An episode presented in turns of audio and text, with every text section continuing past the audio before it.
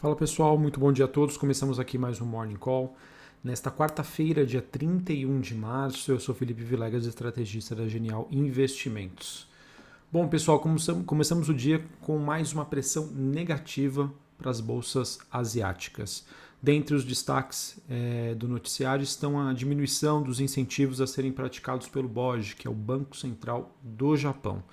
E conforme eu já venho alertando vocês, a gente monitora que China e Japão estão pisando no freio em termos de incentivos monetários e fiscais, enquanto Europa e Estados Unidos estão pisando no acelerador. Inclusive, é, hoje pela manhã nós tivemos as declarações da Christine Lagarde, ela que é presidente do Banco Central Europeu, dizendo que está bastante aí preparada para, digamos assim, combater, entre aspas, qualquer especulação ou questionamento do mercado sobre o seu poder em relação a estímulos monetários.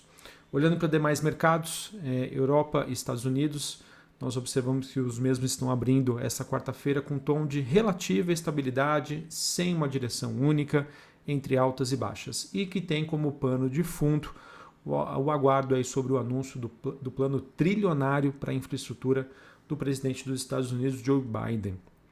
A expectativa de, do anúncio desse plano faz com que o rendimento das treasuries nos Estados Unidos aumentem e as commodities, no geral, se valorizem.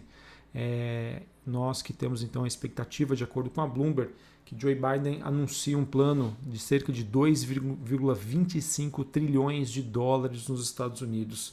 Esse plano seria o mais abrangente desde a corrida espacial dos anos 60 é, lá nos Estados Unidos. Notícia positiva, pessoal, mas a grande questão do mercado eh, que fica, né, apesar do, da expectativa do anúncio desse plano, é como isso será, será financiado. Né? Teremos um aumento de impostos nos Estados Unidos? Quando isso vai surgir? Quando isso vai acontecer? De que maneira isso será implementado? E quem serão as empresas impactadas por esse movimento? Tá? Então, apesar da notícia positiva, isso ainda deve trazer bastante volatilidade para os investidores que já questionam, não de hoje, a atuação do Banco Central americano. É, falando das commodities, na contramão é, das principais movimentações, a gente tem o petróleo WTI caindo é, em reversão a uma alta registrada mais cedo. Ah, e esse movimento acontece antes da reunião da OPEP, prevista para acontecer amanhã, dia 1 de abril.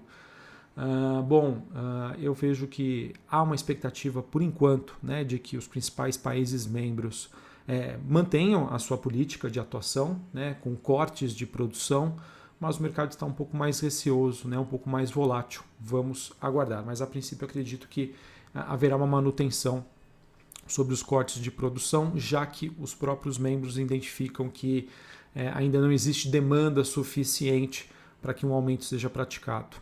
Metais avançam também na Bolsa de Londres.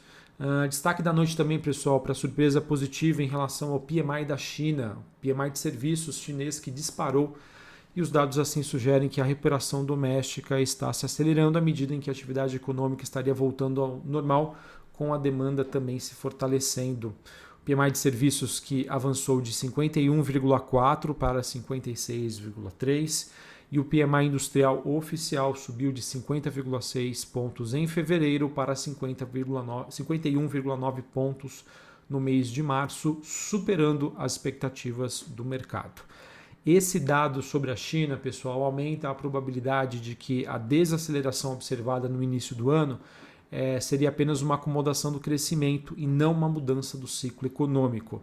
Novamente, pessoal, uma notícia positiva, mas ao mesmo tempo negativa, porque já é, que o governo chinês tem sinais de que a economia está aquecendo né, e partindo para um, para um patamar melhor, né, os incentivos por lá também devem continuar numa medida de desaceleração. Novamente, China e Estados Unidos pisando no freio em termos de incentivos, Europa e Estados Unidos, por enquanto, pisando no acelerador. Tá? E é isso que vai trazer aí todas as indagações do mercado sobre as consequências dessa retirada de estímulos na Ásia e as consequências aí dessa pisada no acelerador em relação Europa e Estados Unidos. Sobre a questão da Covid-19, eh, nos Estados Unidos ah, nós observamos que o ciclo do vírus é, está em um momento bem mais ameno, e isso graças ao processo de vacinação que está ganhando tração e escala é, por lá. É, expectativa também de que em breve começarão a vacinação de toda a população adulta nos próximos dias, e isso deve proporcionar ainda sinais mais claros de normalização tanto da parte social quanto da, quanto da parte econômica no país. Acredito eu, pessoal, que o investidor começa a adotar isso como pano de fundo, tá? em que a expectativa é de que o mundo será capaz de superar a pandemia de maneira mais estrutural ao longo de 2021. Porém, a gente sabe, né, esse processo não é linear é, e eventualmente o vírus pode ressurgir, tá? mas é, eu acho que esse processo aí tende a ganhar corpo cada vez mais, inclusive aqui no Brasil, tá bom? É, a grande questão que fica, pessoal, é que apesar dessa expectativa positiva, novamente, tá? O que nós temos de fato e o que já pode ser interpretado pelo mercado. Já começo a ver várias casas de investimentos importantes, é, como por exemplo JP Morgan, Goldman Sachs, questionando né, a atual precificação dos ativos. Sim, ao mesmo tempo que nós temos uma expectativa de crescimento, o quanto disso já teria sido antecipado pelo mercado.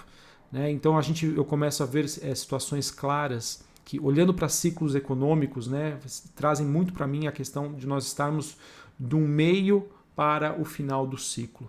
Tá? No sentido de que neste momento apesar de a gente é, ter a expectativa de conviver num ambiente mais positivo e construtivo, a seletividade, ou seja, o poder de escolha aí das ações corretas, é o grande desafio para todos os investidores. E é aquilo, né? Na dúvida sobre o que vai acontecer, normalmente o investidor ele tende a ser mais conservador.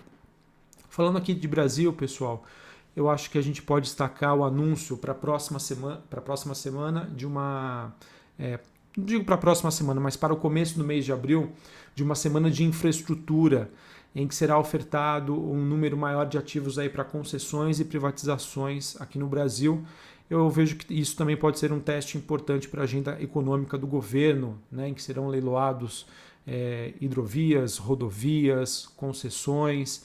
E vamos acompanhar, tá? Porque isso pode ser bastante positivo aqui para as empresas listadas na Bolsa, como por exemplo Ecor Rodovias, CCR, é, Hidrovias do Brasil, enfim, entre outras, tá bom? Então vamos acompanhar.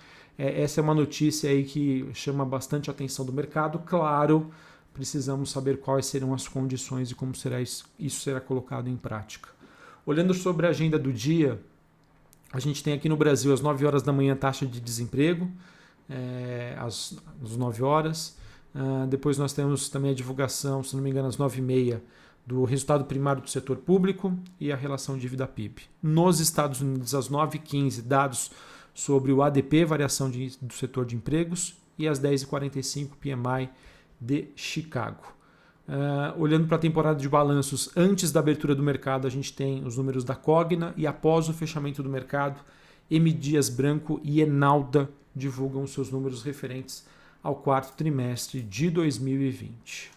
Uh, para a gente finalizar, noticiário corporativo, destaque para Magalu, que informou a aquisição do app Tô no Lucro, que é uma plataforma da Grand Chef, com o objetivo de fortalecer a sua operação de delivery de alimentos. O que tem uma forte atuação em Goiás, Pará e Tocantins e que conta com 5 mil restaurantes cadastrados e 2 mil é, entregadores ativos. É interessante observar esse movimento de Magalu se aproximando né, dessa parte de delivery de alimentos, que acredito que tenha sido uma, uma, uma, frente de atuação que cresceu e muito por conta da pandemia da Covid-19. Né? As pessoas descobriram que sim, às vezes é mais vantajoso aí pedir né, a sua refeição do que às vezes ir é, preparar o seu alimento. Então eu acho que é uma tendência que deve, veio para ficar aqui no Brasil. Magalu aí bastante intuitiva e de olho em todas as tendências uh, no objetivo aí de aumentar e ampliar a sua base de atuação. Pessoal, para finalizarmos, é, notícia que é uma reportagem né, de uma coluna do Estado de São Paulo, dizendo que o futuro né, possível CEO da Petrobras, o Silvio Luna, ele diz que deve mexer com os preços dos combustíveis na Petrobras. Estudos sobre esse tema estariam envolvendo entre outros órgãos né, do governo, como o Ministério da Economia e também o Ministério de Minas e Energia. Ou seja, há um objetivo de uma reavaliação da política de preços dos combustíveis, que seria apontada aí como principal foco da gestão. Pessoal, Petrobras é um tema super delicado, é, sabendo que o mercado, é, olhando para a gestão anterior, é, pilares como política de preços, é, programas de desinvestimento e também de alocação de capital é, agradaram muitos investidores. E com a entrada do, do Silvio Luna, né, essas expectativas, essas na verdade essas dúvidas sobre é, o, qual será o futuro desses três pilares: política de preços, desalavancagem e alocação de capital. Política de preços, pela matéria aí do jornal Estado de São Paulo, já parece ser um ponto a ser questionado e que pode trazer dúvidas para o investidor. Enfim, pessoal, enquanto isso não se resolve, acredito eu que Petrobras pode sofrer bastante, tá? Por conta dessa essa, essa falta de norte no mercado e essa possibilidade de mudança sobre o que será essa nova política. Importante dizer aqui, pessoal, se essa nova política for positiva ou negativa, é, não importa. O que importa para o mercado é ele ter clareza e previsibilidade sobre o que será praticado daqui para frente. Tá? A grande questão é essa: menos intervenção e maior, digamos assim, liberdade para que a Petrobras siga um plano claro e justo. Tá? Acho que esse é o principal ponto que eu tenho aqui para trazer para vocês em relação à estatal. Beleza? Bom, pessoal, acho que é isso então que eu tinha para trazer para vocês nessa quarta-feira, último dia do mês, último dia do trimestre, bastante volatilidade, aquilo. Os sinais, eles, eles começam a convergir olhando para a dinâmica internacional para um noticiário mais positivo, mais construtivo mas ao mesmo tempo ficam aquelas indagações.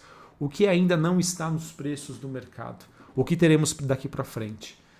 Vamos tomar cuidado e ficar atentos. Seletividade é, e volatilidade serão as palavras do momento. Um abraço a todos, uma ótima quarta-feira e até mais. Valeu!